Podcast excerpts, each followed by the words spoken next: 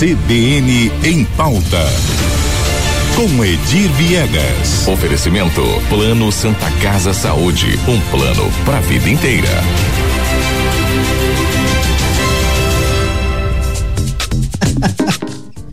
Nós estamos rindo aqui no estúdio. Edir Viegas acabou de chegar porque a, a vinheta estava acabando e eu falei, me deu uma vontade de espirrar. O que, que a gente faz nessa hora com o programa ao vivo? Passou a vontade, foi só dar uma risada. Falou, aqui, desculpa, gente.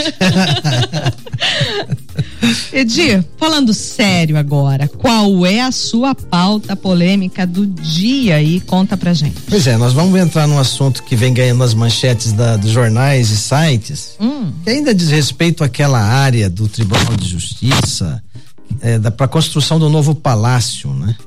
É, que é uma área é, de 3,6 hectares mas ainda tá? Ainda Isso está valendo ainda? Está valendo, porque o ah. tribunal já gastou aí 3 milhões e pouco, né, com essa. Nem começou a construção, mas já gastou dinheiro com projeto, já gastou dinheiro para cercar a área, já invadiu a área que não era para que não é nem onde para ter colocado cerca. Enfim, mas vamos, é, é, contextualizando aqui, né? Em 2020, a justiça acatou um pedido do Ministério Público Estadual numa ação né, uma ação civil pública proibindo qualquer desmatamento na, na área do Parque dos Poderes, né, ali no, no, qualquer, tá tudo suspenso, não se faz mais nada até que se é, resolva a situação, né?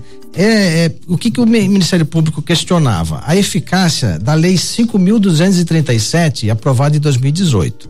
Ok, tempo passa, a ação está correndo. Aí, em dezembro do, do, ano passado, foi lançada a pedra funda fundamental da construção do palácio, novo palácio do Tribunal de Justiça. Inclusive contou com a presença de autoridades, do eh, desembargadores, juízes.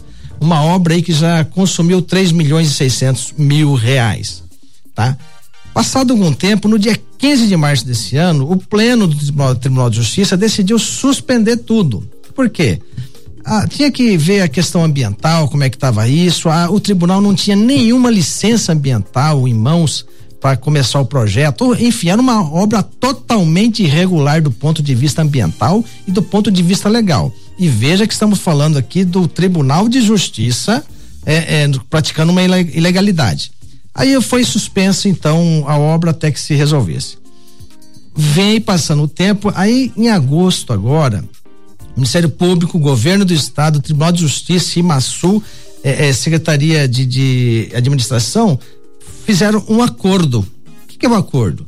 O, o, promotor desiste da ação, que já estava favorável para o meio ambiente, para a população, e vão fazer um acordo. E fizeram esse acordo. O acordo, ele é de uma incoerência é, é, é descarada né? Porque como é que você pega uma lei criada para proteger o meio ambiente e ela te autoriza a desmatar, a, é, a, a retirar, suprimir vegetação desse, desse espaço? Isso não é preservar o meio ambiente, pelo contrário, é você arrebentar com o meio ambiente, tá? Então foi feito esse acordo. Mas a revelia da lei, então? Exa não é a revelia da lei, existe uma lei estadual, né? Mas a lei estadual, ela é passível de ser questionada conforme o Ministério Público vinha fazendo desde 2020 a lei de 2018.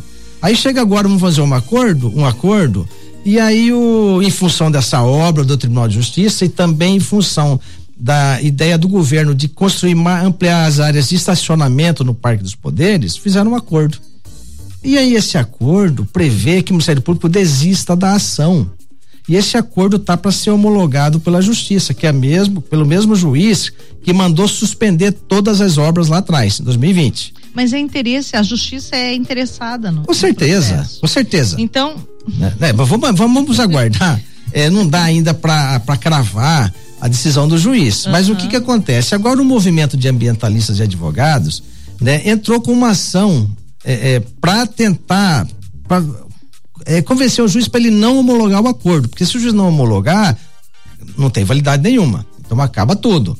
Lógico, aí vai ter recurso para cá e para lá, mas a ação é do juiz, ele preside o processo, ele pode é, é, é, é, homologar ou não acordo. Agora, o que mais chama atenção? O meio ambiente, por força da Constituição Federal e por força também de decisão do Supremo Tribunal Federal, se trata de direito indisponível. O que, que é direito indisponível? É, é, é, um, é um bem que pertence a toda a sociedade e o Ministério Público não pode é, negociar em cima disso. Eu não posso falar, é, transigir, não. É, eu não posso vender uma coisa que não é sua, eu não posso fazer um acordo em cima de uma, de uma propriedade que não é minha, aliás, que não é minha, é sua. O direito é indisponível. Agora, se ele desiste da ação, ele está abrindo mão desse direito. O Edir, é, em outros países onde não temos um território tão grande e uma disponibilidade de terras como temos no Brasil, Sim estacionamentos e construções, elas vão verticalmente aumentando. Então, por exemplo, estacionamentos subterrâneos, uhum. os prédios crescem para cima. Isso. E não se desmata, né? Mesmo porque eles nem têm área para ser desmatada mais. Verdade. Por que que não, não, não, não adotamos esse tipo de modelo aqui, estacionamentos subterrâneos, por exemplo, com vários andares de estacionamento, aproveita-se o subsolo em determinado local onde é possível, sem desmatar. É, existe não só essa possibilidade, como existe também uma outra possibilidade, que é pegar prédios públicos que estão no centro da cidade, em outras regiões, e aproveitar para instalar esses órgãos públicos, como já faz o Ministério Público Estadual, que tem é, é, é, é escritórios, é, bases em outros locais, a Defensoria Pública, né? Agora, o que mais chama atenção aí, Lígia, é que não existe estudo de impacto ambiental algum. Foi feito um acordo e não sem estudo de impacto ambiental, porque essas obras é, podem é, provocar. Né? É, não tem, existe também nenhuma licença ambiental nesse acordão que foi assinado. Ou seja, está tudo irregular. Quais áreas estão vão ser usadas, ninguém sabe. O acordo não é claro. Agora, você tirar para construir estacionamento, em paralelo, você tem aí a, o projeto de tombamento da Câmara, é, pela Câmara Municipal, pela vereadora Luísa Ribeiro, né? E também junto ao IFAM, Instituto Histórico, né? Que vai com uma petição aí com mais de 11 mil assinaturas já pedindo o tombamento do, do complexo do Prosa, que vai, que, que engloba o Parque dos Poderes, o Parque das Nações Indígenas e o Parque do Prosa. Então, essas situações. E a ação de ontem, até esqueci de citar, me desculpe aqui, é, foi ajuizada pela doutora Gisele Marques né, com assinatura também de outras pessoas, ambientalistas, outros advogados, né, para tentar reverter esse acordo. Torcemos para que o juiz conceda. conceda. É, pois se é trata de interesse público. É Área ambiental, gente, você não transige.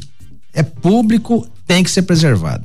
É, enquanto. É, é, é, preciso encontrar outras uh, situações, como você disse, tem prédios abandonados, prédios públicos abandonados em outros locais, né? Exatamente. Esses tentar... tempo atrás aí, Lisa, nós denunciamos aí o uso de uma área pública próxima ao Uniderp para estacionamento, que uhum, foi despejado. Uhum. Aquilo é uma área de quase duas quadras, vazia, uhum. não serve para nada. Numa área nobre. Nobre. Por que que não se constrói ali, por exemplo? Faz um acordo prefeitura estado, né? Enfim, não vamos ensinar padre a rezar missa, né, Lígia?